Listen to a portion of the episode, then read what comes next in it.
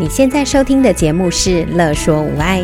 你有没有腰酸背痛、心情烦闷、带孩子带到快抓狂、三餐不知道要煮什么的窘境？赶快来和治疗师做朋友。我们准备了生活优化、了然于心、育儿忍者术、故事露营地、阿娟是暴力灾的节目，还有每个星期六上架的无爱格言，要用治疗师的思维、生活化的方式解决你的疑难杂症。欢迎收听故事露营地。大家好，我是语言治疗师张小玲。最近啊，陆陆续续有一些长期照顾的日间照顾中心，或者是失智据点，提出了关于年长者吞咽困难的相关议题的演讲或者是活动邀约，主要是针对社工啊、居家照顾服务员，还有督导等等的在职训练课程。但还有另外一种是针对服务使用者的一些直接或间接的服务。这些所谓的服务使用者，也就是亚健康的老年人，他们可能具有一些慢性病、肢体动作上的限制，或者是失智等问题，让他们在独立生活上有失能的状况，所以他们可能在白天。可能是半天或者是一整天，来到这个所谓的日间照顾中心或者是失智据点，可能中午会回家，也有可能是傍晚才会回家。这群来到日间照顾中心或失智据点的老年人，通常都有多多少少的一些关于说话、口腔还有吞咽的问题，于是，我设计了六堂课的一系列课程，来协助这群老人家可以能够说得更好，也吃得更好。在第一堂课，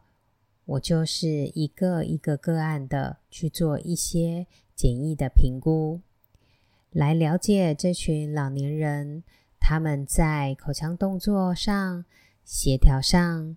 在喉部的肌肉的动作上，在吞咽上，或者是他们在于口腔、牙齿的这些部分，到底遇到了什么样的困难？做完简易的评估之后，我们将它分成了几组，包含口腔肌肉动作技巧及协调组，还有喉部肌肉动作组。还有气流及牙齿组。之所以做这样的分类，是因为啊，一个好的吞咽过程，就是需要有好的一个口腔的动作技巧以及协调，让食物啊可以在口腔内充分的被咀嚼，成为一个食团，接着再启动吞咽反射。经过咽喉部进入食道中，在这个过程中，喉部的上抬要足够，才能够防止食物误入气管中。所以啊，喉部肌肉动作组就是要去训练这个部分哦。另外，还有气流跟牙齿组，大家会觉得很奇怪，对吧？其实，当我们把食团经过咽喉部到进入食道中的这个过程，我们是要闭气的哦。因为啊，在这个过程中，一旦我们吸气了，可以想见食物就顺势的进入到气管中了。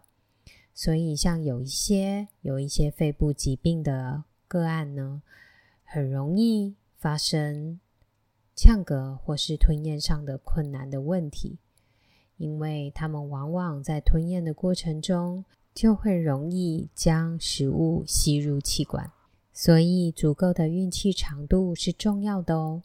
另外还有就是发声，因为啊，声带是阻止食物误入气管的最后一道防线，也就是当食物误入气管的时候，声带还能够将这些食物挡住。并且运用气流将它咳出，所以能够练习到声带的活动，也会是一个重要的活动哦。那么，牙齿又是怎么一回事呢？其实啊，牙齿在吞咽的整个过程中，它其实也是非常非常重要的。大家可以想想看，当你牙齿痛，你还吃得下东西吗？如果你的牙龈肿胀不舒服，你还想要吃东西吗？你还能好好的咀嚼吗？所以，牙齿的健康状态其实也会直接的去影响一个人的吞咽的状况哦。所以，如果有牙齿相关的一些问题，其实做好刷牙的动作，还有处理牙周病的问题，其实都是要优先考量的。不知道大家有没有记得，在之前呢，我分享过的一位。居家赋能的一个九十一岁吞咽困难的阿妈，她本来呢插着鼻胃管。我在进到居家的第一件事情就是检查她的口腔、牙齿的状态，嘴巴里有没有味道，因为这是最重要的。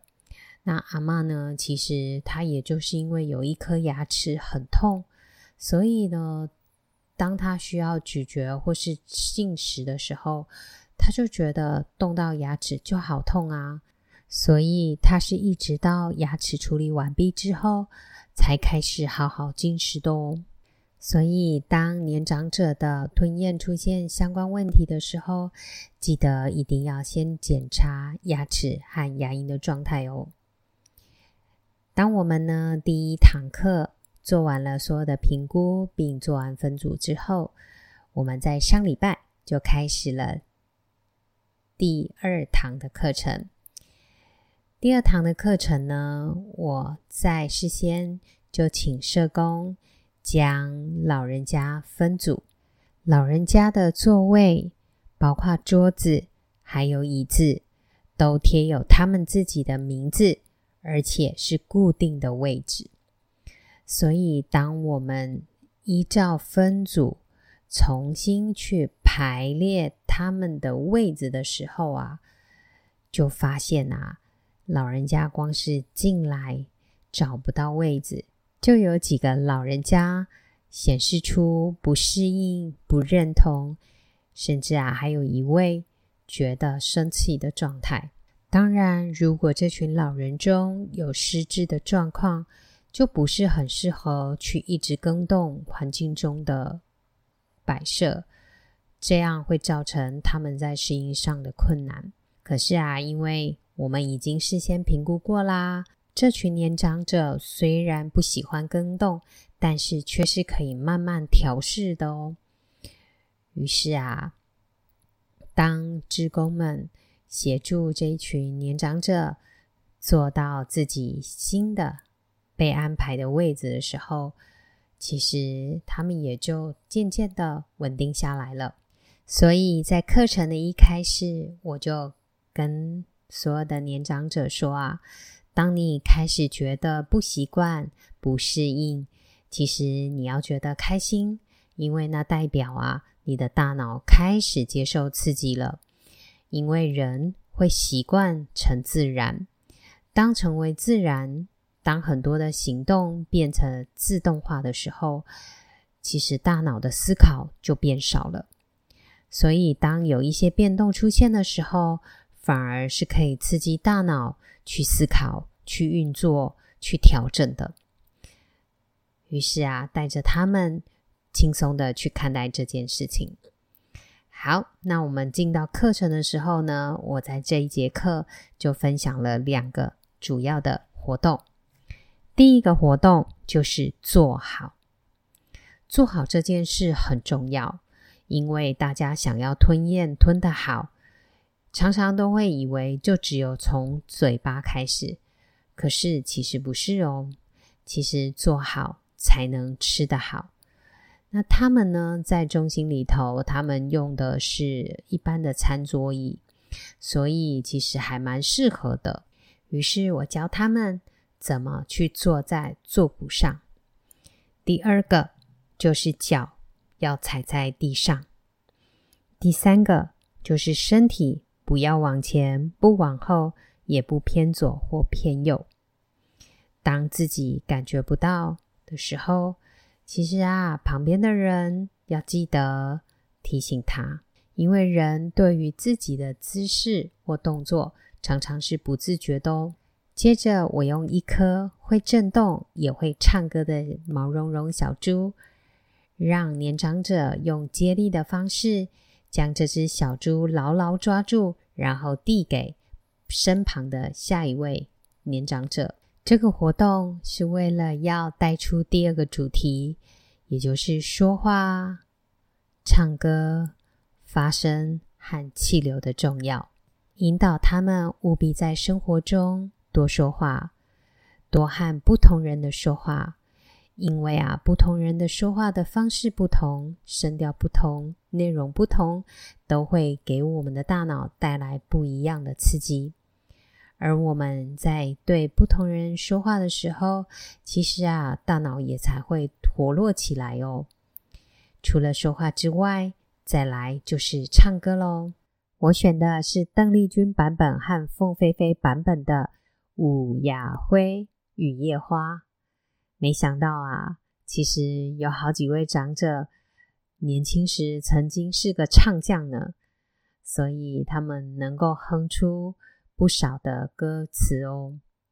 但是啊，多数的长者其实啊都是默默的，因为以前习惯了工作，其实很少唱歌。但是啊，我告诉他们，我们可以用呜去唱，也可以用啊去唱，因为啊，现在的唱歌不是为了娱乐大家，不是要比赛谁唱得好听不好听，只是就像我们做运动一样。去动动我们的口腔，去动动我们的声带，去运用我们的气流而已。所以我们就轻轻松松的、开开心心的、呜呜啊啊的哼完了这首歌。最后啊，我发给年长者每个人一支派对笛，让他们呢试试看去吹出声音来，而且啊要吹得又长又大声，老人家都玩得很开心。还跟我多要了派对笛，要回去给他的孙子，让他的孙子和他一起吹呢，真是太棒了，对吧？今天的分享先到这里，下次的节目内容我再来跟大家分享后面的四堂课我们到底做了些什么哦。拜拜！有任何问题、疑难杂症，想和治疗师做朋友。欢迎在 IG、脸书搜寻“乐说无碍”，在粉丝专页中留言给我们或私讯我们哟。喜欢我们的主题，请帮我们按下五颗星，也可以小额赞助支持我们继续做节目哦。